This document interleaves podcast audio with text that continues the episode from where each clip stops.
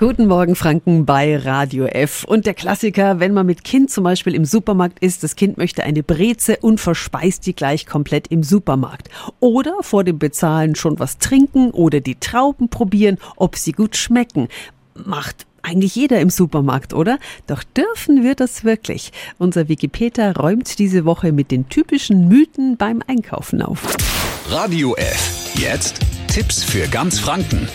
Hier ist unser Wiki Peter. Viele probieren und fassen Produkte im Supermarkt an, bevor sie im Einkaufswagen landen. Doch wie weit dürfen wir da wirklich gehen? Meine Schwester Tatjana Heim ist Juristin bei der Verbraucherzentrale Bayern. Guten Morgen. Guten Morgen, Bruderherz. Ein Klassiker in der Obst- und Gemüseabteilung. Da probiere ich mal eine Erdbeere, bevor die Schale in den Einkaufswagen landet. Oder ich trinke schon mal einen Schluck, bevor ich das Getränk bezahle.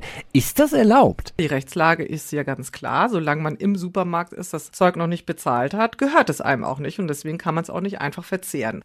Aber häufig ist es ja so, dass wenn man das vor allen Dingen offen macht, dass das überhaupt gar kein Problem ist. Hier ist es sicherlich besser, wenn man vorher fragt, ob das in Ordnung ist, dann vermeidet man Ärger. Aber man sollte sich dessen bewusst sein, dass man es eigentlich nicht darf. Wie sieht's aus mit Anfassen? Also Gebäck, ob's knusprig ist oder die Eier, ob sie unbeschädigt sind? Es kommt drauf an. Also wenn das Lebensmittel abwaschbar ist, abwischbar ist, dann darf man es berühren, aber wirklich nur berühren. Es geht jetzt nicht darum, hier intensive Drucktests zu machen, weil das ist ja dann nicht mehr nur noch berühren. Und damit beschädigt man dann ja auch wieder die Lebensmittel. Alles, was nicht abwischbar ist, darf man auch nicht berühren. Also das heißt auch nicht irgendwie gucken, wie frisch ist das. Da muss man eben darauf vertrauen, dass das dann frisch ist oder auch nicht. Vielen Dank an Tatjana Heim von der Verbraucherzentrale Bayern. Viel Diskussion gibt's auch beim Bezahlen. Wie lange nach dem Einkaufen dürfen wir einen fehlerhaften Kassenbon monieren? Was, wenn das Wechselgeld nicht stimmt? Die Antworten morgen im Supermarkt Mythencheck. Tipps für ganz Franken von unserem Wiki Peter.